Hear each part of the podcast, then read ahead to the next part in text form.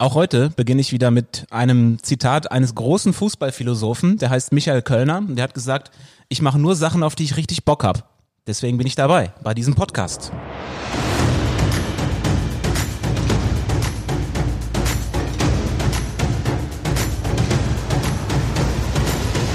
Ihr guckt mich mal mit so großen Augen an nach dieser Einleitung, als, als wäre das irgendwie ganz, ganz große Philosophie. Dabei habe ich doch nur jemanden zitiert. Er hat ja auch gesagt, er ist ein Trainer für alle und wir sind auch für alle da. Also insofern So sieht's wir aus. wie Kölner. Nee, ich muss ganz ehrlich sagen, ich finde es großartig von dir. Also wie du dich vorbereitest, wie Konfuzius sagt, also das finde ich stark. Das war's aber schon mit, Schäfer mein, spricht. mit meiner Vorbereitung. Herzlich willkommen zur neuen Folge vom Audiobeweis der dritte Liga Podcast powered by Sport 1.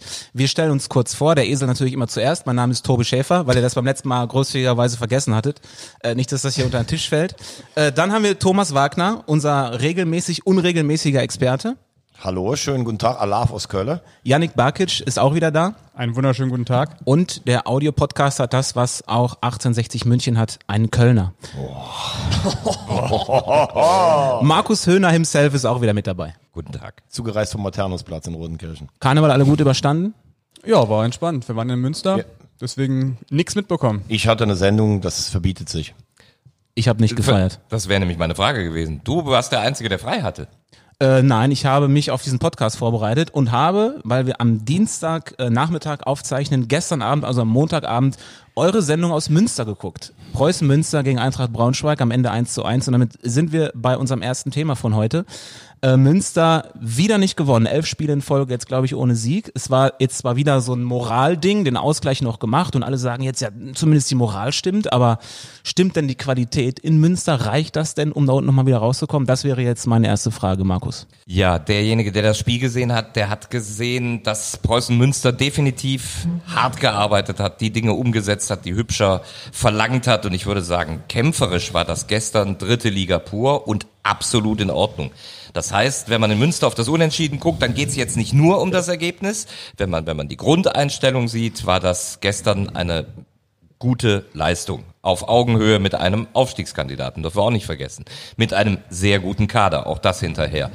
Dass du natürlich am Ende wieder mit dem einen Punkt dastehst. Ich habe viele fragende Gesichter gestern auch gesehen, die irgendwie so alle gesagt haben, ja, bringt uns das jetzt weiter? Und diese Frage bleibt auch erstmal offen. Also ich finde, ähm, dass der Kader A nicht besonders gut äh, ist von, von dem, was wir qualitativ haben können, auch wenn sie gestern jetzt 1-1 gespielt haben gegen Chemnitz, es scheint ja zumindest so zu sein, äh, dass die Mannschaft intakt ist, weil sie sich dagegen wehrt. Vielleicht hat man sie auch ein bisschen vom guten Saisonstart äh, blenden lassen. Also Geld ist ja in Münster traditionell äh, ein rares Gut. Trotzdem träumt das Umfeld irgendwie immer noch mindestens von zweiter Liga als Gründungsmitglied der Bundesliga. Ich finde auch die Gesamtsituation im Verein relativ schwierig. Also vom Vorstand hörst du eigentlich gar nichts. Ähm, dann ist Malte Metzelder ist der starke Mann, der Hübscher auch geholt hat. Bei Hübscher habe ich mich wirklich gefragt. Also wir haben den ja damals in Bremen auch erlebt, in der zweiten Mannschaft. Und wir wissen ja alle, dass die zweiten Mannschaften eigentlich gut ausgebildete Spieler haben. Bremen traditionell eigentlich immer. Da sind sie ja letztlich auch abgestiegen. Also ich, ich weiß jetzt nicht, warum, wie man glauben konnte, dass Hübscher sich einen ganzen Kader zusammenstellen kann und das wird dann schon laufen. Und ähm, ja, dann hast du, da hast du einen Sportdirektor, der eigentlich, hat man das Gefühl, im Moment auf relativ allein auf weiter Flur ist. Also er muss die Entscheidungen treffen, der ja sicherlich auch äh, keine einfache familiäre Situation im Moment hat. Ähm, das kostet sicherlich auch Energie. Und wenn ich das Ganze dann zusammennehme, weil ein Sportdirektor ja vielleicht auch dann ein bisschen Druck vom Trainer noch nehmen könnte, ist für mich Preußen Münster leider im Moment ein ganz klarer Abstiegskandidat. Ähm, ich finde die Mannschaft eigentlich äh, sehr interessant. Also die Neuzugänge vor der Saison ähm, mit Brandenburger, mit ähm, Schnellbacher, Wagner, das waren alles Spieler, die schon mal in der dritten Liga gespielt haben und auch abgestiegen sind. Ich glaube, Münster hat sich so ein bisschen erhofft, da so eine Trotzreaktion von den Spielern zu, zu bekommen. Die fehlt jetzt aktuell ein bisschen, aber ansonsten finde ich, ähm, wie sie es machen aktuell, die Mannschaft, ähm, wie sie die Reaktion zeigt gegen, gegen Braunschweig, das hat schon, ja, hat schon, ja, wie soll man sagen, das ist schon, ist schon gut für den Verein. Aber reicht auch nicht, oder? Wenn du dann immer nur wieder einen Punkt holst und so, du musst halt auch mal siegen, um da unten rauszukommen. Das stimmt, aber ähm, ich finde die Reaktion, die die Mannschaft gezeigt hat, vor allem in den letzten Wochen, war richtig gut und das muss auch Hoffnung geben. Aber Yannick, ist es nicht so, du kannst natürlich äh, vollkommen zu Recht sagen, es gibt Mannschaften, die zerfallen schon in so einer Phase der Saison. Das ist natürlich auf gar keinen Fall ähm, der Fall in Münster. Aber wenn du jetzt mal die Mannschaft vom letzten Jahr siehst, die unter Antwerpen einen guten Mittelfeldplatz äh, geholt hat, wo wir aber schon gesagt haben, damit wurde aber schon fast alles aus der Mannschaft auch rausgequetscht. So, und dann hast du viele der Spieler verloren, die gut waren und hast eigentlich nur Viertligaspieler dazugeholt. Ein paar, du hast Brandenburger genannt, zum Beispiel, das geht. Aber dann ist es doch gar nicht so verwunderlich, dass sie da unten stehen. Ja, aber trotzdem glaube ich, dass du von Seiten der Verantwortlichen gesagt hast, das ist ein Kader, das reicht, um die Klasse zu halten. Du musst ja dann irgendwas haben, was Hoffnung macht. Immer nur 1-1 zu spielen, wird auf Dauer auch nicht reichen. Hast du eine Heimstärke? Ich finde im Moment auch so Leute wie Scherder und Kittner, wo du jetzt sagen könntest, das sind erfahrene Drittligaspieler, die strahlen für mich jetzt auch nicht die Sicherheit aus. Dann fehlen dir vorne Torschützen mit, mit, mit Rühle, mit äh, ähm, Komilanski, Komilanski der weg ist, genau, Klingenburg. Das ist wahnsinnig viel Qualität, die da weggegangen ist. Und da brauchst du entweder einen Knallstart, von dem du zehren kannst, oder du bist so stark zu Hause, dass egal wer kommt, Angst hat, nach Münster zu fahren. Sehe ich alles im Moment nicht. Das personaler, personeller Aderlass im Sommer stattfinden würde, das haben sie ja immer gewusst. Sie, sie wussten, dass es ein ganz schwerer Neubeginn wird. Ich glaube, das war auch eine Überlegung. Deswegen haben sie Hübscher genommen, weil sie wissen, dass er gut mit jüngeren, unerfahrenen Spielern arbeiten kann. So war zumindest die Denkweise. Ich habe gestern eine Personalie irgendwie so symbolisch erlebt. Es gab ja die Geschichte über Danilo Wiebe, der sich äh, vorletzte Saison Kreuzband gerissen hat, Knie kaputt, über ein Jahr gefehlt hat. Und dann haben sie sich nicht getraut, mit dem zu verlängern. So, das ist ja nach Braunschweig gegangen, als er vereinslos war. Der war komplett auf dem Markt. Der ist nicht nur ein Stammspieler seit nun zehn Spielen, sondern was der gestern auf dem Platz gezeigt hat, eine Präsenz, eine, eine Qualität auf der Sechs. Und genau in diesem Zentrum, jetzt hat gestern der Litka gefehlt, äh, ist es total mau. Da kam keine Idee, da, da rennt der junge Erdogan rum, der, der sich sehr schwer tat, äh, Fridolin Wagner äh, tut sich in der Rolle meiner Meinung nach auch sehr schwer. Das ist für mich eine, eine Symbolik. Du musstest Spieler gehen, wobei den musstest du ja noch nicht mal gehen lassen. Du hast Spieler verloren, die dir heute eine, eine Mannschaft prägen könnten. Äh, Danilo Wiebe für mich eine symbolische Geschichte. Der war gestern überragend. Das, das hat Malte Merzelle ja vor der Saison gesagt, dass das äh, die schwierigste Personalie war, dass sie mit ihm nicht verlängert haben. Ja, warum war die schwierig? Er war ja da. Ja, ich glaube, sie haben gedacht, dass er doch dann zu verletzungsanfällig ist und dass er dann nicht äh, auf die Einsatzzeit Das muss man ja auch mal ganz ehrlich sagen, wenn wir über Münster sprechen. Es ist ja Wahnsinn, wie chronisch klamm dieser Club eigentlich ist. Ne? Also äh, Westfalen ist ja eigentlich eine wirtschaftlich starke Region, gerade auch rund um Münster rum. Preußen-Münster ist ein Aushängeschild. Und ähm, es gab ja vor Jahren mal, da haben sie einen Saisonstart gehabt, da waren sie nach zehn Spielen ganz vorne, da hat man dann von der zweiten Liga geträumt und seitdem ist das Geld immer weniger geworden. Also da muss man natürlich auch mal an die Wirtschaft äh, in, in Münster appellieren. Was ist da eigentlich los? Das finde ich echt enttäuschend für so einen für mich großen Verein, gerade in Liga 3. Und ich glaube, man hat sich vom guten Saisonstart auch ein bisschen äh, täuschen lassen. Nach vier Spielen waren die, glaube ich, bei acht Punkten oder sowas. Da sah es ja ganz gut aus. Und wenn du dann so nach vier, fünf Spieltagen vielleicht nicht direkt diese, diese Sinne geschärft hast, boah, wir spielen hier vom ersten einzigen Punkt nur um ein Ziel, ich meine, das ist jetzt schon ein Abwärtstrend und ich habe nicht das Gefühl, dass sie es im Moment aufhalten können. Und da weiß ich tatsächlich nicht, ob Sven Hübscher dafür der richtige Mann ist. Lass uns doch mal den Puls fühlen bei einem, der sehr nah dran ist und der gestern Abend ja ein bisschen was zu feiern hatte, denn der ist seit 25 Jahren Stadionsprecher bei Preußen Münster und hat gestern Abend sein sage und schreibe 500. Spiel im Stadion gemacht als Stadionsprecher. Martin Kehrenberg rufen wir jetzt mal an. Und was das, das Geile ist? Sein zweiter Verein ist der HSV erstes Bundesligaspiel in der Historie Preußen Münster gegen den HSV. Gehrenberg? Hallo Martin, hier ist Audiobeweis der dritte Liga Podcast. Hier sind Thomas, hallo. Markus, Janik und Tobi. Grüß dich. Hi. Grüß dich, hallo. Einen hallo Martin. Hallo. Ähm, hallo in der Runde, ja. gestern Abend äh, dein 500. Spiel bei Preußen Münster für Preußen Münster. Wie war es denn so für dich, das 1 zu 1? Bist du zufrieden oder eher nicht zufrieden? Ja, ich bin erstmal zufrieden, halt, äh, dass wir den Punkt geholt haben. So in der 85. Minute war es dann ja soweit, Gott sei Dank. Also wir haben uns schon sehr schwer getan in Sachen äh, Chancenverwertung, so wie ich es gesehen habe. Ja, es äh, war eine Erleichterung und halt äh, gut das 500. Spiel, äh, Emotionen pur. Und äh, dann will man natürlich auch nicht als Verlierer dann vom Platz gehen. Ja, aber man sieht ja doch schon die Probleme bei der Mannschaft halt in der Chancenverwertung und äh, ja, es ist halt nicht so einfach, die Situation im Moment. Jetzt ist ja so, dass Preußen Münster seit neun Jahren durchgehend in der dritten Liga spielt. Kein anderer Verein ist durchgängig so lange, so lange dabei. Mal Hand aufs Herz. Wie groß ist denn die Angst, dass das schief geht in dieser Saison? Ja, also bei mir sehr groß. Also ich muss schon sagen, dass, äh, dass das äh, mich auch emotional sehr, sehr mitnimmt. Halt die Situation jetzt, ich äh, kann mich kaum erinnern an, eine, an einer Saison, ob jetzt Oberliga, Regionalliga oder dritte Liga, ähm, so eine Serie halt, äh, die große Spiele vom 3. August, glaube ich, war das letzte gegen Kaiserslautern und äh, ja, schon sehr bedenklich halt. Aber die Mannschaft äh, zeigt Moral, kämpft, spielt sie auch noch Chancen heraus und das äh, stimmt mich dann eigentlich auch positiv. Martin, aber wie ist es denn eigentlich? Ähm, es ist ja immer sehr angenehm, bei dir an deinem äh, Arbeitsplatz zu stehen. Ähm, wenn ich jetzt so auch sehe, wie du so eigentlich die Leute mitnimmst, dass äh, das Stadion und auch das Umfeld eigentlich ja immer noch so ein bisschen fast von zweite Liga träumen. Ich habe so das Gefühl, dass wenn ich aufs Personal drauf gucke, viele unerfahrene Spieler und eigentlich doch für die Klasse auch noch unerfahrener Trainer. Und obwohl die Moral stimmt, du hast gerade die Probleme schon angesprochen mit Chancenverwertung. Glaubst du denn, du hast ja viele Spiele auch oder Spieler kommen und gehen sehen, dass die Qualität wirklich reicht, um in der Liga zu bleiben? Ja, das ist äh, jetzt eine gute Frage, halt die Qualität. Ähm, also es gibt natürlich auch Spieler bei uns, die auch Erfahrung haben. Ähm, gestern zum Beispiel waren in einem Zweikampf, äh, da habe ich habe ich äh, den, den Erdogan, also ich will jetzt auch gar nicht persönlich angreifen, aber äh, der, der rannte hinterher. Also ich, ich weiß nicht, ob die Qualität äh, stimmt. Also das, äh, ja, es ist irgendwie so ein, so ein Mischmasch. Einmal stimmt sie und einmal stimmt sie nicht. Aber wenn man vorne keine Tore macht, dann ist irgendwie was mit der Qualität äh, nicht in Ordnung.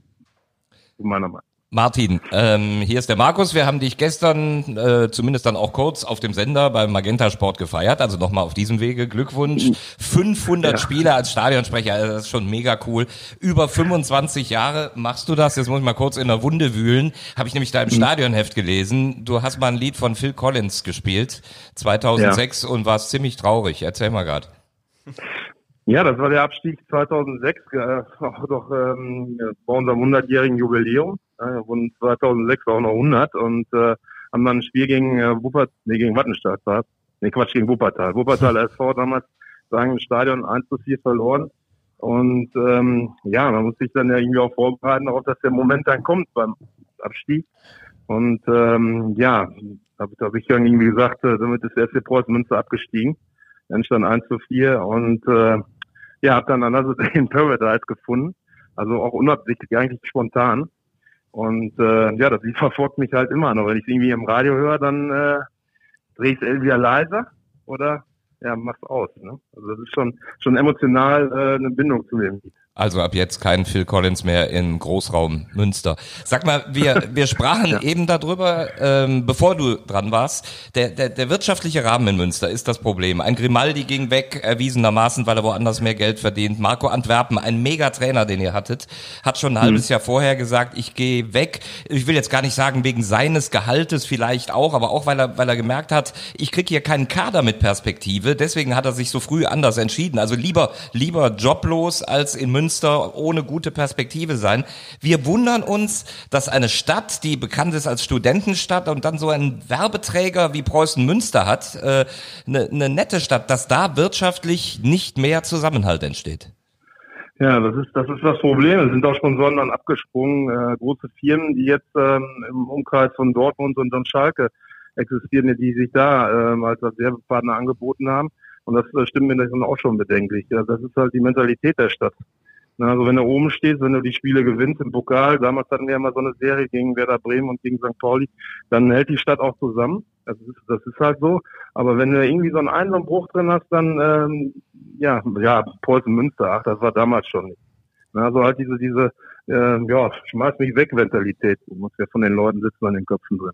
Na, wenn du so eine sieglose Serie hast, ähm, ja, gut, die Zuschauer kommen auch nicht mehr ins Stadion, die Motivation ist nicht mehr da. Und ja, dann suchen wir irgendwie was anderes, ne? Ähm, da gibt ja noch andere Sachen, ne? Reiten und ja, was haben wir noch? Basketball. Ja. Ich wollte mal zurückkommen auf das ähm, Thema Qualität. Du hast ja eben schon angesprochen, das größte Problem bei euch ist ja auch, dass ihr einfach keine Tore schießt. Ähm, Münster stand ja auch in den letzten Jahren immer dafür, einen richtig guten Stürmer zu haben. Stichwort Adriano Grimaldi, Marcel Reichwein oder auch Rogi Krone. Ähm, vermisst du einen von diesen, diesen Spielern ganz besonders? Ja, klar. Also ähm, Adriano Grimaldi äh, war für mich so der Schlüsselspieler in der, in der Saison, der auch die, die Tore dann gemacht hat von Das ist dann schon gewaltige Qualität.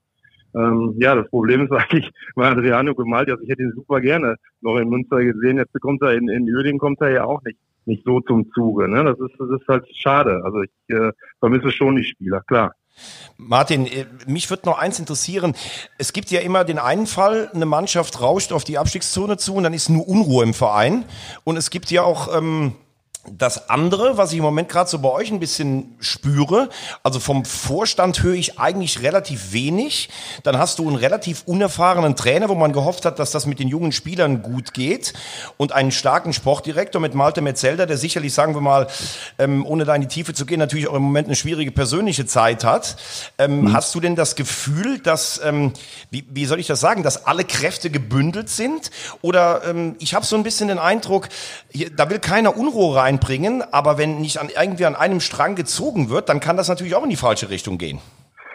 Ja, den Eindruck habe ich auch zum Teil, weil auch jetzt ähm, Neuwahlen anste anstehen halt im Präsidium und ähm, ja, ich will jetzt nicht Lustlosigkeit vorwerfen oder Amtsmüdigkeit. Ähm, also da muss irgendwas passieren. Da, da vermisse ich auch so die, die Spon- Spontanität und und auch mal ähm, ja so ein Machtwort kann man so sagen. Jetzt so, da geht's lang und auch Ziele, ne, auch mal so ein, so ein Machtwort halt, wo Ziele gesetzt werden. Ne, das so, so mal zu sagen, komm, halt letzte Saison, wir, wir, wir wollen in die zweite Liga, wir mit dem Kader, den wir hatten mit Antwerpen, ging's gut, wir haben gut gespielt, vielleicht auf drei Positionen verstärken und dann wäre es nach oben gegangen, vielleicht. Ne, aber das, das vermisse ich schon, also dass da auch die, die, der Zusammenhalt und auch der Druck so ein bisschen erhöht wird. Mhm. Und vielleicht allerletzte Frage noch. Ähm, du bist ja sehr nah an den Zuschauern auch dran. Wie hast du das im Gefühl? Wie groß ist noch die Rückendeckung für Sven Hübscher? Wie war das gestern zum Beispiel nach dem Spiel? Ja, gestern, also wir haben ja das Spiel gegen äh, Chemnitz äh, vor zwei Wochen gehabt, das 3 zu 3, da kam dann trotz dieses äh, späten Ausgleichstor in der 89. oder 91. Minute äh, hübscher Rausrufe. Das war dann heute nicht der Fall, also gestern nicht der Fall. Bei dem, bei dem 1 zu 1, ähm, ja, die Mannschaft äh, oder die Zuschauer spüren schon, dass, dass die Mannschaft, ja, dass die Moral intakt ist, auch mit dem Trainer. Ja, und, äh, aber ich glaube, ähm, noch zwei Spiele, dann ist dann auch der, die Geduld dann auch zu Ende. Also wie das halt im Fußball so üblich ist. Dann äh, beobachten wir das natürlich weiter ganz genau, was in Münster passiert und äh, drücken dir die Daumen, dass du nochmal 500 Spiele dranhängst. Oder? wie, wie ist der Plan? Ja, aber nicht in der Regionalliga, bitte. Und bleib, äh, bleib mir bitte als Rothose erhalten in Liga 3. Ja, auf, auf jeden Fall. Das war ja als erstes. Ne? Und kein, kein, kein Phil Collins mehr. Ganz viel Collins. genau. Vielen Dank, Martin. Ja. Ja, Mann, danke auch. Ne? Schöne Ja. Super, danke, Danke. Ciao, ciao. Danke. Ciao. Also wichtigste Erkenntnis von gestern Abend hat er auch richtig gesagt, der Kredit ist ein Stück weit zurückgekommen ähm, für Hübscher, für die Mannschaft, das hat man äh, gehört gestern. Ähm, jetzt muss man natürlich aus Münsteraner Sicht hoffen, dass sie es auch in die nächsten Spiele retten und irgendwann dann halt mal den sogenannten Bock umstoßen. Aber ich finde schon, da waren schon noch viele nachdenkliche Sachen dabei. Oft hast du ja so einen Stadionsprecher, das ist dann so ein Einpeitscher und sowas, ne? Also ich finde, der hat das sehr sachlich äh, dargestellt und äh, also die Situation ist schwierig in Münster, finde ich ganz ehrlich. Ja, Und und- richtig schwierig. Und auch er erwähnt ja diesen spannenden Fakt aus dem letzten Januar. Man hat mit Marco Antwerpen, einem, einem Trainer, äh, den viele gerne hätten, der noch weiter auf dem Markt ist. Man ist total gespannt, wo er hingehen wird.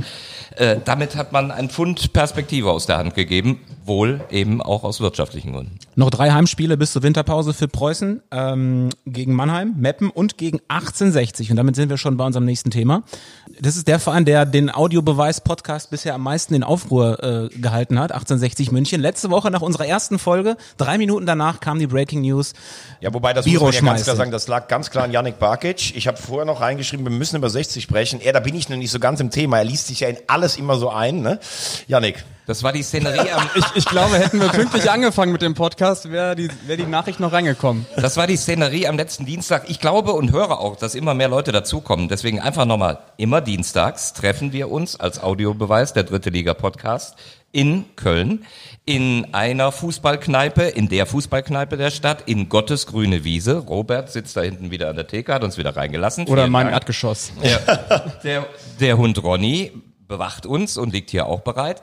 Den Tobi haben wir das letzte Mal nicht so vorgestellt. Er ist Moderator bei Magenta Sport, also einer von uns Vieren, die immer unterwegs sind in der dritten Liga. Und er weckt mich immer zärtlich morgens um halb sieben als Moderator bei Radio 1 Live. Dann Du hörst der 1 Live? Radiowecker Ach, du bist das? Immer, täglich. Junkie. Wahnsinn, du bist so jung geblieben, Markus. Und du bist unser Mann im Ohr, Yannick Barkic, Leiter der Sendung. Das haben wir übrigens auch nicht aufgelöst. Wir haben das Ratespiel gemacht. Was heißt eigentlich LDS?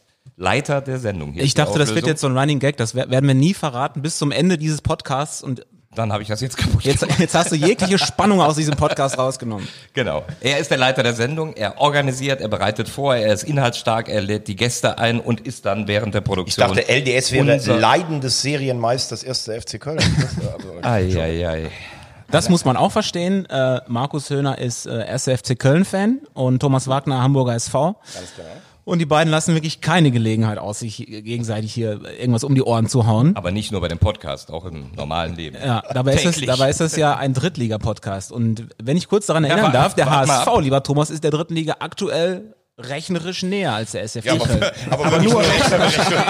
Also was, wie das weiße Palett gerade auftanzt, also da muss ich schon noch Nein, sagen. guck mal, du wirst schon wieder unsachlich, weil das weiße Ballett trug am Freitag rotes Gewand. Ja, genau. Karnevalistisches Ge- Gewand. Genau, genau. Aber lass uns wieder zum Wesentlichen kommen. Genau. Ja, wir, wir wir schweifen ab. Äh, 1860. Okay, dann äh, gab es das Spiel mit Oliver Bär, mit dem Sieg und dann wurde der neue Trainer bekannt gegeben. Es ist Michael Kölner, mit Nürnberg in die erste Liga aufgestiegen.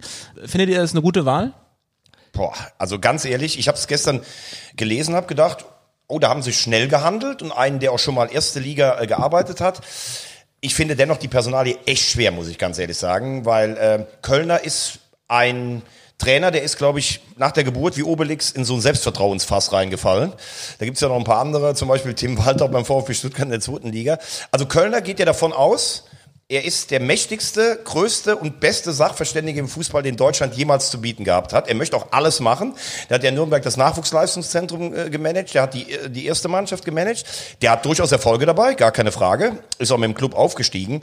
Aber letztes Jahr in der Bundesliga, das war schon relativ erbärmlich, muss man ganz ehrlich sagen. Auch beratungsresistent hatte ich das Gefühl.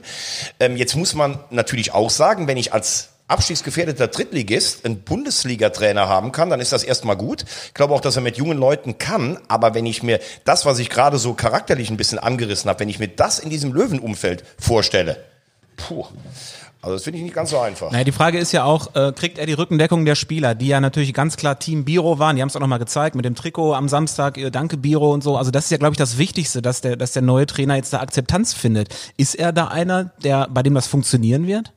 Das ist die entscheidende Frage jetzt in, den nächsten, in der nächsten Woche. Also ich gebe mal als warnendes Beispiel aus der letzten Saison Fortuna Köln an. Da war es eine ähnliche Situation. Koschinat ging zu Sandhausen, hat ein funktionierendes Team zurückgelassen. Der neue Trainer hätte es eigentlich nur übernehmen müssen, nicht viel verändern.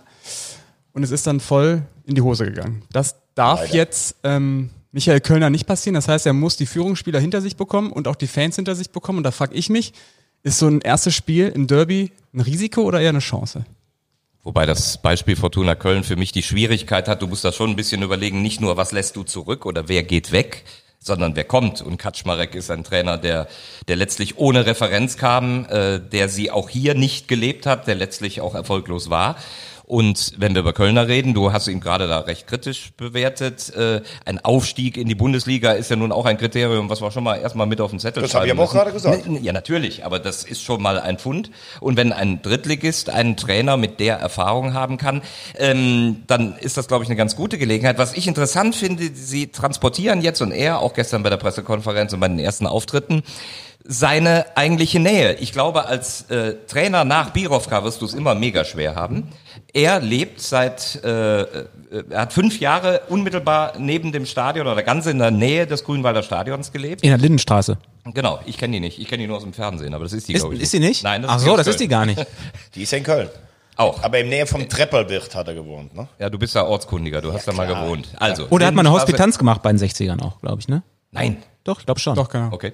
Äh, er kennt Carsten Wettberg gut, er, er kennt den Winkler gut. Also die, die, er versucht gerade zu transportieren, dass immer eine Nähe da war. Wenn diese räumliche Nähe da ist und er oft da war, dann würde ich sagen, ist das eine schnelle, geradlinige Handlung, eine plausible Entscheidung zu treffen, was diesen Trainer angeht. Und dann glaube ich, ist das das Bestmögliche, was du im Moment machen kannst. Andere entscheidende Frage noch. Er hat gesagt, die Spaltung des Vereins oder der, der Führungsetage ist nicht meine Baustelle. Ist es falsch, sich da so rauszuhalten? Brauchst du jetzt nicht eigentlich einen, der da vielleicht auch mal vermittelt, der vielleicht auch eine, eine, sta- eine starke Person ist, um da einfach irgendwie Nee, ich glaube, das ist so sogar das Ganze ein bisschen zu befrieden? Das finde ich fast sogar intelligent von ihm, denn wenn das Daniel Birow gar nicht geschafft hat, der einzige Mensch, dem ich das zugetraut hätte in der momentanen Situation, dann musst du als neuer Trainer sagen, pass auf, da kann ich mich nicht drum kümmern, meine Baustelle ist nur die Mannschaft. Ich glaube einfach nur, ich wüsste jetzt auch noch gar nicht, wie das Anforderungsprofil sein soll. Sagst du, nach Biro muss auch einer kommen, der einer von uns ist mit Löwenblut? Muss einer kommen, der ganz anders ist, weil er, weil er jetzt einen Gegenpol setzen muss, weil du kannst die Mannschaft eh nicht so emotionalisieren, wie, wie Biro das konnte? Das ist die Frage. Für mich stellt sich nur das Ding. Reisinger oben mit seinen Jungs, haben wir letztes Mal im Sonderpodcast gesprochen. Auf der anderen Seite hast du Ismaik, Gorenzel, wo viele sagen, der ist Birovka in den Rücken gefallen. Auch so ein, ja, wie soll ich sagen, das ist ja auch ein Typ, der sehr selbstbewusst daherkommt und sein eigenes Ding so macht. Und dann Kölner, der wirklich unfassbar selbstbewusst ist, passt das alles so zusammen mit einer Mannschaft, die wie gesagt immer noch Biros Mannschaft ist und aus der er alles rausgequetscht hat, was man rausquetschen kann.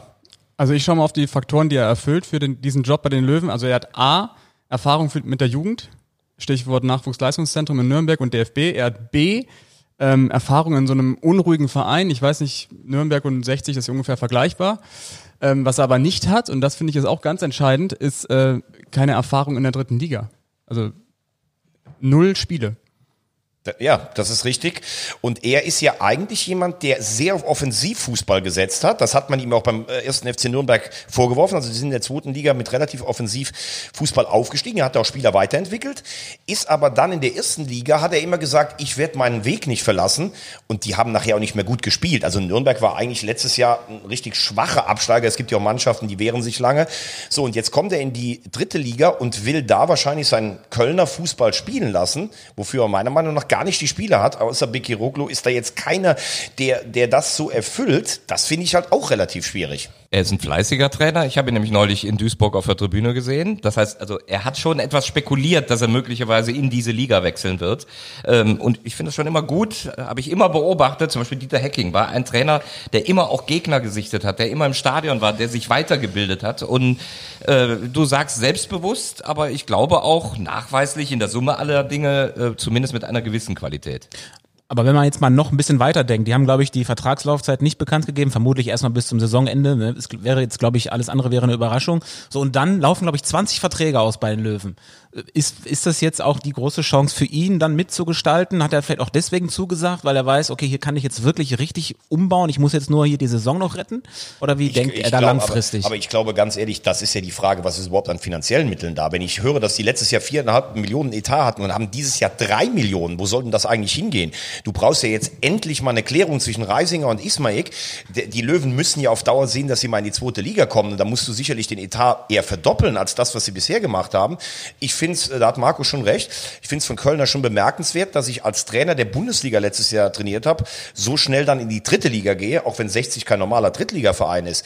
Aber egal, was Kölner macht, wie gut er arbeitet, mit dem Kader und den finanziellen Mitteln, wenn das nicht aufgestockt wird, kann ich mir schwer vorstellen, da kann der Trainer so gut sein, wie er will, dass du damit in die, in die zweite Liga aufsteigen kannst.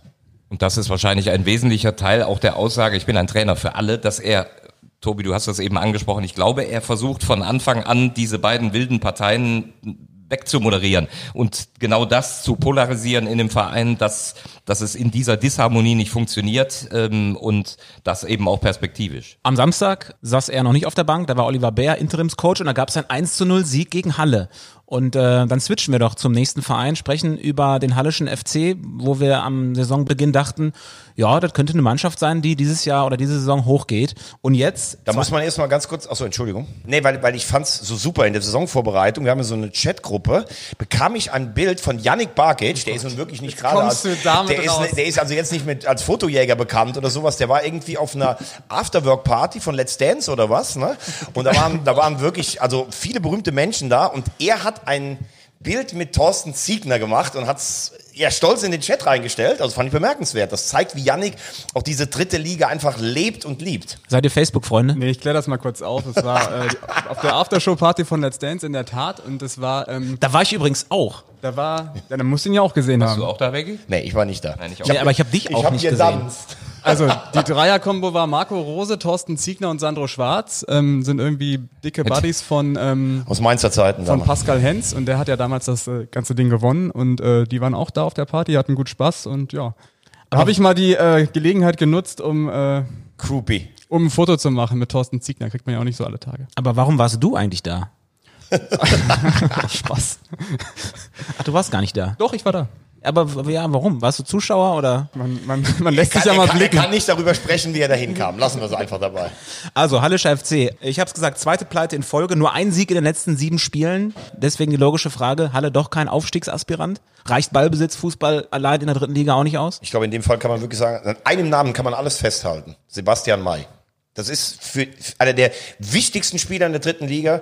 Der fehlt denen und damit fehlt alles. Wucht, Emotionalität, Leadership. Ja, ich habe mal, ähm, ich war im Recherchekeller und wenn im Recherchekeller Licht brennt, dann wisst ihr, dann dauert es ein bisschen länger. Ich habe mal geguckt, ähm, Sebastian May ist echt ein Stabilisator für den HFC. Ähm, seitdem er da ist, hat er ähm, 35 Spiele gemacht, Punkteschnitt 1,9. Das ist ungefähr ein Zweier Schnitt, das ist ein Aufstiegsschnitt, das äh, Ja, zwei, ja, genau. Genau. Äh, Spiele ohne Sebastian May 1,4. Das heißt 0,5 Punkte weniger. Das zeigt ja schon, dass so er, dass er im Endeffekt schon, ja, einfach fehlt aktuell. Ist übrigens auch wieder einer, den sie in Münster haben laufen lassen. Genau. Wobei ich ganz ehrlich sagen muss, der hat sich enorm entwickelt. Also in Münster, ich habe den damals schon mal in Zwickau beobachtet. Immer ein ja, körperlich präsenter Spieler, der immer vorangeht. Äh, in Münster hat er mir nicht so gut gefallen. Da ist, da sollte er die Rolle des Abwehrchefs eigentlich übernehmen. Hat ist dann teilweise auch übers Ziel hinausgeschossen. Dann hatte sie am Schluss dann noch diese rote Karte eingehandelt, ähm, gehandelt, wo er dann Konnte aber nichts für. ja, aber insgesamt, der war schon auch teilweise übermotiviert, äh, teilweise auch überhart. Und ähm, das ist übrigens so eine Qualität von Ziegner, was der aus dem gemacht hat. Der hat ja am Anfang gar nicht gespielt. Dann kam der plötzlich als Stürmer rein. Das war ein Innenverteidiger, der hat permanent die Tore auch noch gemacht. Und also Ziegner und Mai, das ist so eine Symbiose für mich. Der eine gibt vor, der andere zieht am Platz mit. Und seit der halt nicht dabei ist, merkst du einfach, der, der hat auch so einen Siegeswillen. Also wenn der drauf geht, da hast du das Gefühl, der wird am liebsten die anderen zehn alle gleichzeitig abgrätschen. Hat auch schon wichtige Tore gemacht, die genau dafür stehen. Kurz Natürlich. vor Schluss. Aber es wäre ein bisschen einfach, das jetzt auf einen Spieler runterzubrechen, oder? Also ich meine, ich fand die letztes Jahr schon gut. So, dann sind sie hinten raus ein bisschen abgekackt und dann haben die unheimlich gut eingekauft. Ich finde, die Neuzugänge haben eigentlich alle funktioniert. Ich glaube, an fast allen Toren von Halle waren Neuzugang beteiligt. Das muss man auch erstmal hinkriegen. Also haben das relativ gut aufgestockt. Also der große Unterschied ist zur letzten Saison ist, dass sie letztes Jahr einfach im Windschatten mitgeschwommen sind von Karlsruhe und äh, Osnabrück, auch medial. Also der große Fokus war nie so auf Halle gerichtet. Dieses Jahr stehen sie im Fokus und das sprechen sie auch offen an, dass sie aktuell mit dem Druck nicht klarkommen. Also Ziegner sagt ja selber, uns fehlt die Leichtigkeit und aktuell gehen einfach die Führungsspieler dann nicht, nicht voran. Ich, ich finde es auch bemerkenswert. Ich habe äh, Halle vor ja anderthalb oder ein, dreiviertel Jahren noch gesehen, damals mit Rico Schmidt. Ganz solider Mittelplatz, Elfter oder sowas geworden. Und dann geht der Ziegner von Zwickau nach Halle und sagt, ja, ich muss jetzt zu einem Verein, wo ich den nächsten Schritt machen kann. Da habe ich jetzt so gedacht, puh, das ist aber eine mutige Aussage. Haben auch das erste Spiel damals direkt mit ihm in Zwickau mit Joe Enox 2-0 verloren. Und wenn ich mir die Mannschaft so angeguckt habe, habe ich gedacht, okay, das sind solide Drittligaspiele, aber da, da fehlt ja jetzt das Besondere oder das Geniale sehe ich jetzt in dem Kader erstmal nicht. Und dann sagt der Ziegner, wir machen den nächsten Schritt. Und die machen den nächsten Schritt und steigen letztes Jahr fast auf. Und dann sagt er vor der Saison, ja gut, wir sind Vierter geworden, also wir wollen natürlich besser werden. Und das läuft am Anfang auch ganz gut. Und jetzt hat man das erste Mal das Gefühl, dass die Spieler vielleicht auch ins Nachdenken kommen, dass, wie du sagst, die Leichtigkeit weg ist. Und das ist ja kein Kader, der jetzt einfach auch mal mit 80 Prozent einen Gegner in dieser Liga schlägt. Aber was sie immer betonen in Halle, das merkt man immer so in allen Interviews und so, dass so der Team Spirit, der Zusammenhalt, das ist angeblich immer so richtig stark in Halle. Das muss dir in so einer Situation doch eigentlich helfen, wenn du wirklich so ein eingeschworener Haufen bist und du merkst, wir haben ja gerade vielleicht ein bisschen Angst vor unserer eigenen Courage und haben ja Angst davor, was zu verlieren. Gerade jetzt kann man doch dann noch enger zusammenrücken. Da muss es doch helfen, oder nicht? Normalerweise ja, aber du weißt ja, der, der Druck im Fußball spielt eine immense Rolle. Es wird ja immer wieder thematisiert und du merkst es ja auch in ganz vielen Beispielen, erstmal relativ weit nach oben zu kommen, ist die eine Sache. Dort zu bleiben ist das andere. Bin jetzt auch wieder gespannt, wie die Duisburger reagieren. Äh, kommen wir gleich auch noch zu, aber die haben ja auch ihre Probleme gehabt, als sie merken, wir können jetzt da oben hin, haben sie erstmal genau die Schlüsselspiele alle verloren. Also dieses, der mentale Faktor spielt eine große Rolle. Ähm, ich könnte mir gut vorstellen, dass ihnen das fast als Phase ganz gut tut. Jetzt mal gerade wieder so ein bisschen runter zu rutschen und bei aller Liebe, die sind immer noch Vierter, glaube ich, mit drei Punkten hinten dran. Ähm, und haben wirklich die Option, jetzt wieder durchzustarten. Ähm, ich glaube weiter, dass sie zu den Dreien am Ende gehören werden. Ja, sie haben natürlich das Glück, dass jetzt äh, die anderen Mannschaften auch nicht unbedingt mit, mit Naja, aber großen ich, Schritten aber ich finde, wie du aber ne? gerade sagst, sieben Spiele, nur ein Sieg.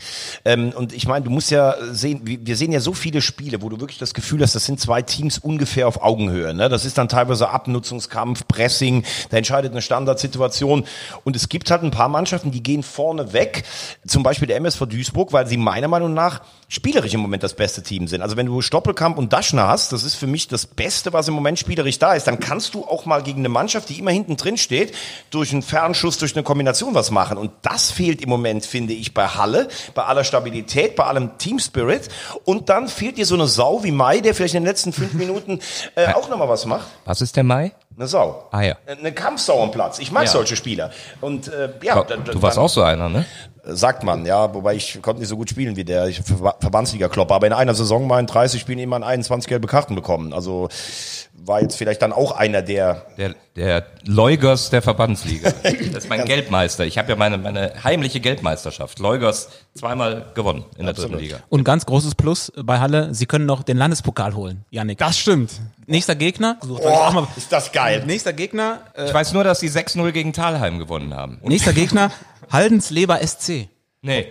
Letzt, letztes, letztes Mal war im ähm, November auch so schlechtes Wetter wie jetzt, ganz kalt und ich habe den ganzen Nachmittag Landespokal geguckt, unter anderem damals Saarbrücken gegen Homburg in Völklingen und Halle in Zorbau oder sowas. Der MDR macht dann immer so eine Konferenzschaltung. Es ist überragend. Ich liebe den Landespokal an, an versumpften Samstagen.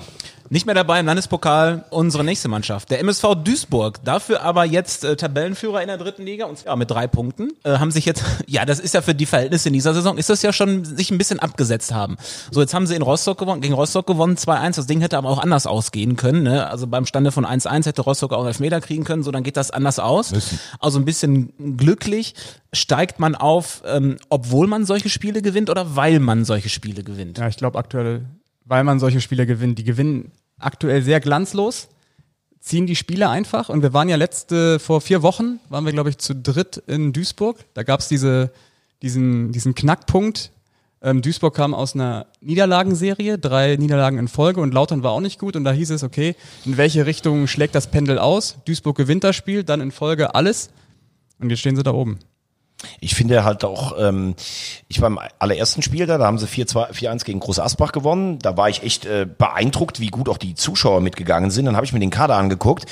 Ich gedacht, hm, ja gut, da sind aber schon so ein, zwei Schlüsselstellen. Also ich muss ehrlich sagen, ich habe am ersten Spieltag gedacht, mit dem Torwart, boah, der wirkte unsicher für mich. Wenn ich jetzt drauf gucke, sagen viele, das ist einer der besseren in, äh, in der Liga. Ja. Ne, ähm, Ja, dann, der hat ihn jetzt gegen Rostock aber den Arsch gerettet. ja, sage ich doch Ja. gerade. Also der, der hat auch eine Entwicklung gemacht. Dann haben sie hinten den Rechtsverteidiger Bitter heißt er, glaube ich, ne? Äh, Schalker Jugend. ja, und da habe ich am Anfang auch gedacht, boah, der hatte da so ein, zwei Fehlpässe und Stellungsfehler. Das ist aber auch jemand, der die Außenbahn da rauf und runter marschiert, was Super den Zuschauern dann auch gefällt. Auch gut. Daschner Stoppelkamp haben wir drüber geschrieben. Also Stoppelkamp, der ist ja so oft abgestiegen in den letzten Jahren, dass der jetzt auch nochmal in die andere Richtung ausschlägt. Dann haben sie, Mickels. Ja klar, auch Mickels überragender Spieler, auf Tempo und Ist alles. das dieser so. Rinus Mickels? Das ist Rinus Mickels, der einst hier beim Europameister wurde. Genau, und das Weiße Ballett äh, vom, aus Müngersdorf trainierte. Ähm, also ich will damit sagen, da haben sich einige Spieler wirklich entwickelt und du hast ja zum Beispiel, Markus, häufiger schon mal kritische Worte über den Trainer Lieberknecht äh, verloren. Also ich muss sagen, der war ja, der knüpft wieder so ein bisschen daran an, was er damals in Braunschweig über Jahre lang, äh, über Jahre an gute Arbeit geleistet hat. Ich habe neulich irgendwo im Kommentar gesagt, er kann wohl besser resetten als retten. Das, was du in Erinnerung hast, ist, dass es letzte Saison einfach nicht gut funktioniert hat. Und das war ja auch sein eigener Maßstab, dass er drin bleiben wollte. Als er nach Duisburg kam, habe ich, obwohl er manchmal schwierig ist im Umgang mit Aufstellungen vorher, das ist das, was du so in Erinnerung hast, da habe ich gesagt, das ist genau der Richtige, der die rettet. Ich war überrascht, dass er als sehr temperamentvoller, leidenschaftlicher Typ äh, Duisburg nicht in der zweiten Liga halten konnte. Äh, hat nicht geklappt und dann ging's in die Sommerpause und ich weiß äh, aus mehreren Quellen, dass die da schweißgebadet gesessen haben. Das war wirtschaftlich äh, eine ganz enge Geschichte in Duisburg. Äh, sportlich ist es dann auch schwer, eine Mannschaft zusammenzubauen. Und deswegen ist man, glaube ich, in Duisburg vor der Saison eher sehr vorsichtig mit Zielen umgegangen und ähm, hat sich, glaube ich, erstmal aufgeschrieben, wir wollen nicht absteigen. Und plötzlich kommt eine Eigendynamik rein. Äh, dann die Duisburger Jungs, Daschner und Stoppelkamp, äh, schaffen natürlich eine hohe Ide- Identifikation. Und ähm, die haben das super geprägt. Ich finde die Mannschaft übrigens besser als im letzten Jahr in der Abstiegssaison. Und vor allem, Fußballerisch. wenn, wenn du bedenkst, ja. dass auch noch irgendwie fünf oder sechs Spieler verletzt fehlen. Ne? Lieberknecht hat jetzt auch gesagt, Gott sei Dank jetzt erstmal Länderspielpause, dann kommen vielleicht ein paar Jungs zurück. Also wenn die auch noch wieder alle mit dabei sind, äh, so, dann spricht, glaube ich, sehr viel dafür. Zumal einzige Mannschaft, die in jedem Spiel getroffen hat. Punktemäßig jetzt schon besser als bei den Aufstiegen 15 und 17. Es gibt nur einen einzigen Fakt, der gegen den Aufstieg spricht, und zwar nur acht der 30 Zweitliga-Absteiger sind direkt wieder aufgestiegen. Das ist nicht so viel, übrigens, finde ich. Nee, das ist echt nicht viel. Was ich noch zu, äh, zu Lieberknecht sagen möchte, ist, ähm, was der Mannschaft, glaube ich, aktuell total hilft, ist äh, Konstanz und Vertrauen. Also ich habe mir mal die Aufstellung angeschaut in den letzten drei Spielen. Immer mit der gleichen Elf gespielt. Okay, sie haben viele Verletzte, nicht so viele Alternativen, aber ähm, er spielt zum Beispiel auf der Innenverteidigerposition mit Vincent Gembalis, ein Spieler, der total untergeht in dieser ganzen Geschichte. Marvin Comper, der wurde vor der Saison geholt, total gehypt, Ex-Nationalspieler. Der fehlt seit vier Wochen, merkt man gar nicht. Ich finde auch, bis, äh, dass Compare bisher nicht der große Faktor war. Der, der kam, weil man gesagt hat, der muss irgendwo so die Mitspieler führen. Der war ja früher unheimlich schnell und sowas. Ich finde, da hat er verloren. Das merkst du natürlich auch. Der hat bei Celtic kaum noch gespielt.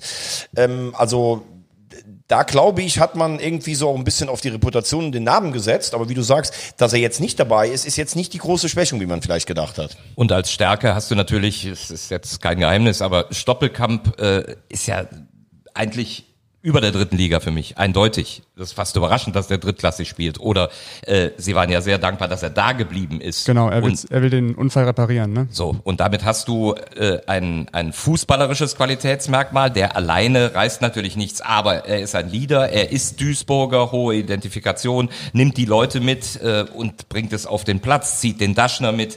Da funktioniert eben als Faktor Eigendynamik sehr viel. Ein unerfahrener Mickels, der, der aus der fünften Liga, glaube ich, kam, wird mitgezogen. Ähm, super.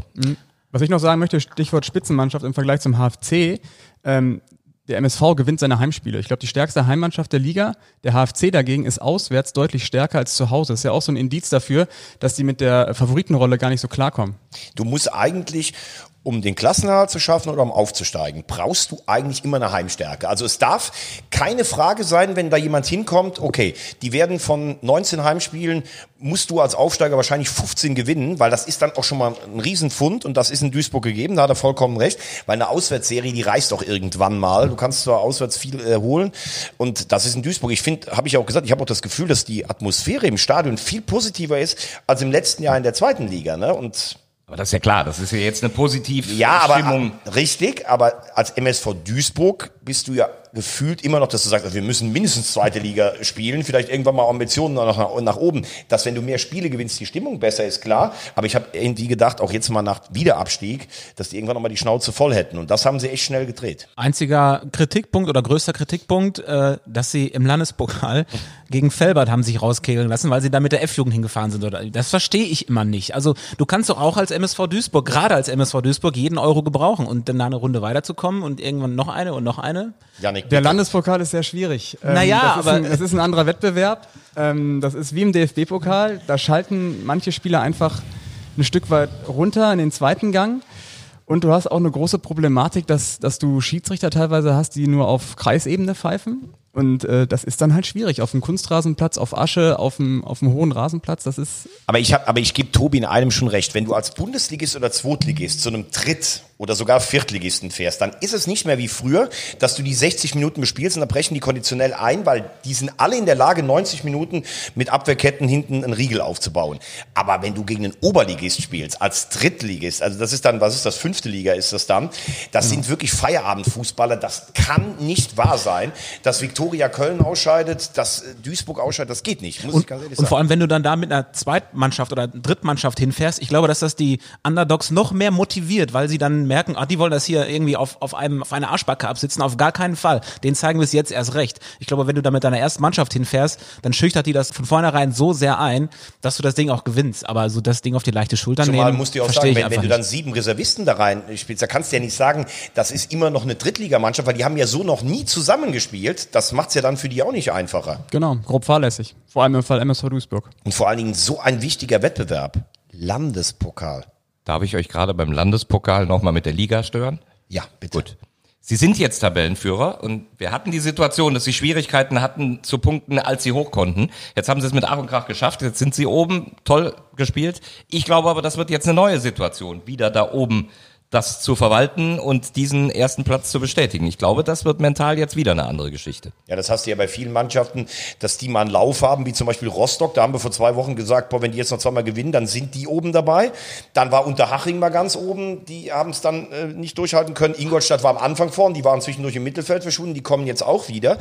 Also wer das, dieses Ping-Pong-Spiel, als erstes mal durchbrechen äh, kann, der auf den ersten beiden Plätzen steht und dann nochmal vier Sieger am Stück einfährt, das wird auf jeden Fall der allererste Aufstiegsanwärter sein. Nächstes Spiel gegen Viktoria Köln vom MSV Duisburg. Apropos nächstes Spiel, du hast eben nochmal thematisiert, wer im Abstiegskampf ist und wer aufsteigen will, der muss seine Heimspiele gewinnen. Das ist dann als These in diesem Sinne eine sehr schlechte Nachricht für den ersten FC Kaiserslautern. Wobei ich sagen muss, ich war am Samstag äh, im, im, im Düsseldorfer Rheinstadion, würde ich noch sagen. Ich muss sagen, das ist ja so traurig. Also wenn wir über den KfC Uerdingen sprechen, was ist das? Vor 3000 Zuschauern oder sowas. Der eine, der immer monoton ruft, KFC, KFC. Und dann war natürlich, aber, aber das Gute ist, immer, das wärst du. Aber das Gute ist, dass die Sitze da bunt sind. Das heißt, es fällt gar nicht so ja, auf, dass aber ganz ehrlich, es ist, es ist erbärmlich. Ja, natürlich. Und also die 1000 Lautern-Fans haben einen riesen Alarm gemacht, muss man ganz ehrlich sagen. Und ich hatte auch das Gefühl, die waren echt befreit, der erste FC Kaiserslautern. Wir haben über Boris Schommers gesprochen, haben gesagt, ob das der richtige Eindeutig. Trainer ist. Dann habe ich ihn vorm Spiel gefragt, habe ich gesagt, naja, sie suspendieren Jonjic, ähm, Hemlein und Sternberg, da hat er gesagt, ich habe die nicht suspendiert, die spielen nur in der zweiten, also ist ja eigentlich äh, genau dasselbe. Da habe ich gesagt, ist das nicht auch so ein bisschen Alibi, weil Jonjic und Sternberg haben ja eigentlich gar keine Rolle gespielt. Dann hat er mir erklärt, und auch mit Hemlein, der ja Kapitän sogar äh, war jetzt in den letzten Spielen, hat er mir erklärt, er wollte wirklich in der Kabine Strukturen aufreißen, nicht weil die jetzt permanent Stinkstiefel waren, aber weil sie den ein oder anderen jungen Spieler daran gehindert haben, auch mal auf Deutsch gesagt, den Mund aufzumachen. Und äh, das scheint wirklich geklappt zu haben. Also ein Sickinger, der war beflügelt von der Kapitänsbände, ein Kühlwetter, der hat ganz anders gespielt. Und für mich der alles überragende Mann war Timmy Thiele. Das habe ich schon beim Warmmachen gesehen, wie der die Jungs heiß gemacht, aber so positiv. Es gibt ja so, komm Jungs, dann schreien sie alle so rum, dieses manchmal so aufgesetzt, sondern das war nur positiv. Und äh, wenn der seine, äh, wenn der seine Form halten kann und dann auch mal bei einem Heimspiel, dann wird Lautern unten rauskommen. Aber sie müssen halt endlich auch mal ein Heimspiel gewinnen. Das stimmt vollkommen, Markus. Ich habe beim letzten Mal ja die Personalie Schommers sehr, sehr kritisch beäugt. Äh, deswegen fand ich das jetzt super spannend. Er hat ja jetzt, und das ist es ja eben, was ich gesagt habe, es geht um die Persönlichkeit, es geht um äh, Therapie, Psychologie, er hat einen Impuls gesetzt. Er hat, es geht hier nicht darum, in welchem System du spielst, sondern er hat Strukturen aufgerissen, er hat den Hemmlein rausgenommen, die ganzen Effekte hast du ja gerade erzählt. Aber das ist es ja, da, da bist du viel mehr als Pädagoge gefragt, äh, denn als Fußballlehrer und äh, Fußballer. Und ich glaube, das ist was, womit er jetzt vielleicht einen Team Spirit erzeugen kann, eine andere Entwicklung, äh, das erste Erfolgserlebnis kann natürlich anschieben, aber jetzt zu Hause wird's schwer und das ist ja das, was ich gesagt habe. In Kaiserslautern braucht man den Schulterschluss. Da darf man nicht die Tribüne leer räumen und pfeifen nach dem ersten Querpass, sondern in Kaiserslautern, finde ich, muss man für diesen gewaltigen Traditionsfall, muss man sagen, wir halten gerade jetzt alle zusammen und die 3000, die nicht mehr kommen, die kommen jetzt doch wieder.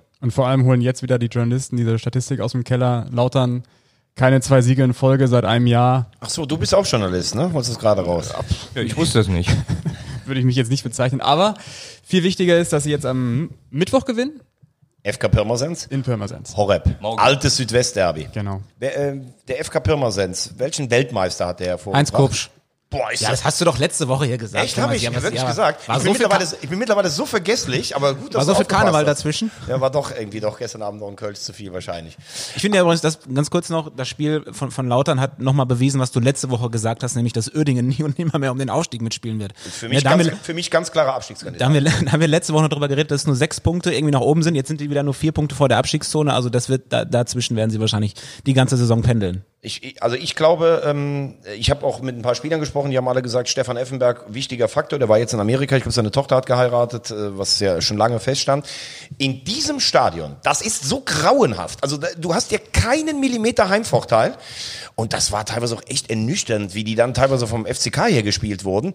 Wenn die mal unterm Strich sind, wirklich in so Februar, dann geht's ab noch irgendwo, äh, äh wo du dann in Halle schön auch mal auf die, auf die Hölzer kriegst oder in Jena oder sowas, Da, da ist nix, wo ich sage, die können nochmal den Schulterschluss mit irgendwas schaffen. Damit schaffst du natürlich auch ein Alibi, das ist dir klar. Wenn du immer wieder mit diesem Stadion dran bist und es geht nicht in dem Stadion, denn du musst dich irgendwie mit der Situation abfinden oder du gehst irgendwo in Krefeld auf einen, auf einen kleinen Platz. Äh, mit dem Stadion, die sind ja gerade zugange, das hat alles viel zu lange gedauert, aber selbst wenn sie jetzt beginnen, wird es ja auf jeden Fall noch diese Saison dauern. Das heißt, also immer rumjammern über das Stadion Nein, geht dann halt auch nicht. Aber ne? ne, es ist schwierig. Es geht gar nicht um Jammern, aber äh, wenn die Kamera aus ist und du fragst wirklich mal so einen Spieler, jetzt mal, äh, sag mal ganz ehrlich, wie ist denn das hier zu kicken? Dann sagen die, ja, wir haben eigentlich eine ganz gute Mannschaft, aber äh, es gibt keinen auf der Geschäftsstelle, du hast kein, kein, kein Stück Heimat, wo du auch mal hingehen kannst, wo du sagst, ich gehe da gern in eine Kabine, das ist alles Provisorium, dann fahren die auf den Trainingsplatz, auf den Trainingsplatz und dann denkst du vielleicht auch, boah, ich habe früher Bundesliga gespielt vor 40.000, das ist ja erbärmlich hier, die sagen das ja gar nicht in der Öffentlichkeit, aber Ja, aber sowas wissen die Spieler doch, bevor sie dahin gehen. natürlich, aber da, da lockt natürlich die Kohle und dann Aber dann denkst sind du, sie ja selber schuld. Warum fragst du das denn, wenn die Kamera aus ist? Ja, weil wenn ich sage, ist das nicht ein Problem, ich habe das übrigens schon gemacht, lieber Markus, hier in so einem Stadion zu spielen, dann sagen die alle, naja, ich würde mir lieber eine andere Kulisse, aber es geht ja nicht. Es geht ja auch wirklich nicht. Ponomarev versucht ja auch alles, es schneller zu machen. Es liegt ja auch an der Stadt, dass es nicht passiert. Ich sage nur, ein Faktor ist immer, und selbst wenn es in Groß Asbach ist, wenn du 3000 zuschaust, es ist dein Stadion, es ist deine Heimstätte und das ist in Uerdingen nicht gegeben. Und wenn die nicht oben mitspielen, mit dem Ziel zweite Liga, pff, dann weiß ich nicht, ob sich so ein Verein dann dagegen stemmt. Haben wir ja letzte Woche auch schon ausgiebig diskutiert äh, und äh, du sagst, äh, mit, mit Ponomarev müsste das eigentlich funktionieren. Guck mal rüber zu den Eishockey-Jungs, zu den Pinguinen, da funktioniert nämlich gar Das nichts. haben wir ja letzte Woche auch gesagt. jetzt weigert er sich ja, äh, da irgendwie einen neuen Gesellschafter reinzulassen. Äh, großes Chaos da und ich glaube auch, dass wir äh, das Ende der Fahnenstange beim KFC Oerding noch nicht erreicht haben, was, was die Causa Ponomarev angeht. Eins noch ganz kurz, da würde ich gerne euch mal mit reinnehmen. Ich hatte Reisinger nach dem Spiel bei mir am Mikrofon, dann sagt er, wir waren nicht fit, wir hatten eine kurze Woche, also Spiel Montag bis Samstag, fünf Tage. Ähm, Lautern war immer spritziger, wir sind nicht auf Drittliganiveau, konditionell. Immer noch nicht. Dann habe ich zu ihm gesagt, ja, aber Sie sind doch Co-Trainer gewesen in der Saisonvorbereitung. Haben Sie das nicht irgendwie angemerkt? Starke? Rückfrage. Nein, habe ich wirklich, kannst du nachgucken. Dann hat er gesagt, Glaub ja, ich dir. ja, jeder hat ja auch sein eigenes Ding, aber ganz ehrlich, ich meine, er ist jetzt auch schon sechs Wochen da.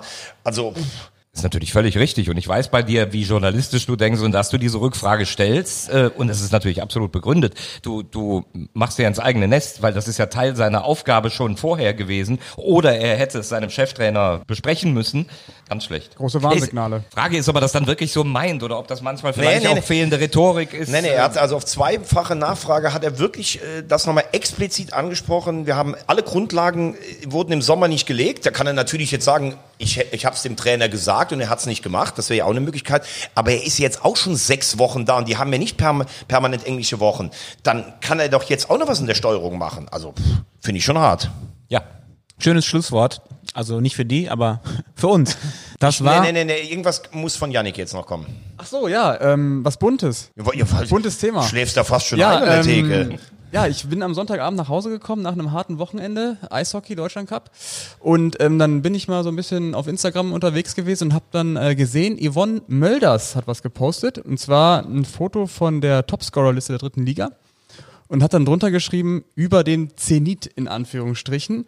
Ähm, angelehnt an die Kritik an ihrem Mann, Sascha Mölders, dass er ja über dem Zenit ist und nicht mehr in Form ist und nicht mehr ausreichend für die dritte Liga gewappnet ist. Stimmt nicht. Also wenn man sich das mal so anschaut, ähm, die Topscorer in der dritten Liga sind alle relativ, relativ, relativ alt. Also Ü30, Stoppelkamp. Stoppelkamp, Bunyaku, Wunderlich, Mölders, alle jenseits der 30. Ist das jetzt ein Zufall oder ähm, Also ich hatte meine beste Zeit vor 30, aber Ja, die, wenn du diesen Fakt nennst, ist es offensichtlich kein Zufall. Äh, gutes Beispiel, äh, Bunyaku, den eigentlich keiner mehr so intensiv auf der Rechnung hatte. 35? Gut, hat, genau, ähm, hat sicher seinen Anteil in der Regionalliga am Aufstieg gehabt, da hat er schon auch gezeigt, dass er trifft. Aber dass er die Quote in der dritten Liga hinkriegen würde, hatte ich jetzt so nicht auf dem Zettel. Stoppelkamp finde ich schon eher, das, ist- weil du weißt, dass er Qualität hat. Wunderlich? Offen, offensichtlich ist es kein Zufall. Wunderlich, wenn ich ihn gesehen habe. Ich finde den überragend, äh, der, weil er dieses, ja, das ist so ein Sechser, Achter bis hin zum Zehner, der, der diese Robustheit eben auch mitbringt, die du, die, die ich zum Beispiel gestern in Münster komplett vermisst habe. Eine Präsenz, der kann Ball halten, abschirmen, drehen, passen. Und das ist Erfahrung und die kriegst du übers Alter. Oldie but Goldie. Ich finde, man kann das nur valide diskutieren, wenn man auf die letzten Jahre gucken würde. Wie war es denn in den letzten Jahren bei den Topscorern? Habt ihr das auf dem Schirm? Nee. Nee. Aber, aber Ja, ich dann hab- haben wir eine Hausaufgabe. Aber, aber ich habe aber wirklich eine Erklärung noch dafür. Es ist ja klar, wenn du mit Mitte 20 die dritte Liga kaputt schießt in deiner Scorerwertung, dann wirst du sicherlich Angebote aus Liga 1 oder 2 bekommen. Die über 30-Jährigen, also Mölders bekommt jetzt kein Angebot aus der Bundesliga mehr. Wunderlich könnte wahrscheinlich sogar noch zweite Liga spielen, aber das sind ja auch dann Spieler wirklich im Spätherbst ihrer Karriere und gerade in dieser dritten Liga musst du halt auch mal ein abgewichster Hund sein und das sind sie dann auch, wenn sie da äh, hinkommen. Also ich glaube, das hat auch schon ein bisschen was damit zu tun, weil wenn du unter 30 so gut bist, dann wirst du irgendwann eine Liga höher spielen. Abgewichster Hund Ronny. Ronny macht die Ohren zu. Ronny ist der Hund, der uns hier mal äh, bewacht in Gottes grüne Wiese. Der heute aber, wo ist er denn? Der hat ein bisschen zu viel faste Laufen. Die Ronny hat einen Kater. So, ähm, wir, wollen wir so lange machen, bis der nächste Trainer entlassen wird, damit uns das nicht nochmal passiert, was letzte Woche passiert ist, oder wollen wir aufhören jetzt an dieser Stelle? Ja, wir können ja damit einen Sonderpodcast machen. Wer ist denn der nächste Trainer, der rausfliegt eigentlich? Das ist jetzt, das ist ist, eine- eine gute Frage. Das ist eine sehr interessante Jena Frage. hat ja. gewechselt, Chemnitz hat gewechselt. Reisinger. Glaube ich nicht, der ist ein Vertrauter von Ponum. Finde ich auch irgendwie blöd, wenn die jetzt da drauf setzen. Aber klar ist natürlich, ähm, dass äh, sicherlich in, in, So fünf Trainerwechsel gab's schon dieses in Jahr? Also Münster habe ich gesagt, ganz schwierige Situation. Ich meine das mit Reisinger nicht böse. Ich, mag den total, ein echt kommunika kommunikativer, guter Typ. Absolut. Nur, du siehst, wie Uerdingen da unten reinrutscht. Effenberg ist neu da. Ähm, Das schreit danach, dass man möglicherweise, wenn dieser Trend anhält, reagiert. Da hast du vollkommen recht. Ähm, Würzburg hat sich gefestigt, Zwickau, da weiß man von vornherein, was los ist. Also ich würde sagen, wenn ich jetzt drauf gucke, Münster und Uerdingen, das könnten so ein bisschen die, ähm, ja, die Kandidaten sein, weil die anderen Meppen oder sowas, die, die, die, also das ist ja die allerletzte Patrone, bis so ein Verein dann mal irgendwie überhaupt reagieren würde da drauf. Ne, glaube ich auch nicht. Magdeburg, Magdeburg und Rostock muss man natürlich immer aufpassen, die haben beide Am- Ambitionen nach oben. Wenn es da, also Krämer hat jetzt das Spiel wieder verloren, nachdem man nach dem Derby gedacht hat, die schaffen den Anschluss nach oben. Aber ich würde mir für alle wünschen, dass sie bis zum Schluss bleiben. Zumindest bis nächsten Dienstag. Das wäre ganz gut, dass wir nicht schon wieder eine Sonderfolge aufnehmen müssen. Das, Warum? Ich verbringe so gern Zeit mit euch. Also von daher, Sonderpodcast immer gern genommen. das war äh, der Audiobeweis, der dritte Liga-Podcast für heute. Äh, wir verabschieden uns m, und hören uns dann nächste Woche wieder. Trotz Länderspielpause, Markus, machen wir das, ne? Das machen wir auf jeden Fall. Wir können uns ja dann schon freuen auf den anstehenden Spieltag. Und da gibt's ja dann das Südderby. Kölner mit seinem ersten Spiel. Die Münchner Löwen können wir vielleicht auch mal gerade werben bei Magenta Sport für alle umsonst zu sehen. Freigeschaltet. Das Derby Münchner Löwen gegen Bayern 2. Also frei auch für die Mitarbeiter von unserem Partner Sport 1. Durchaus. Durchaus. So, dann habt ihr jetzt eine Woche Zeit, uns bei Instagram zu liken und dann hören wir uns nächste Woche wieder. Sehr schön.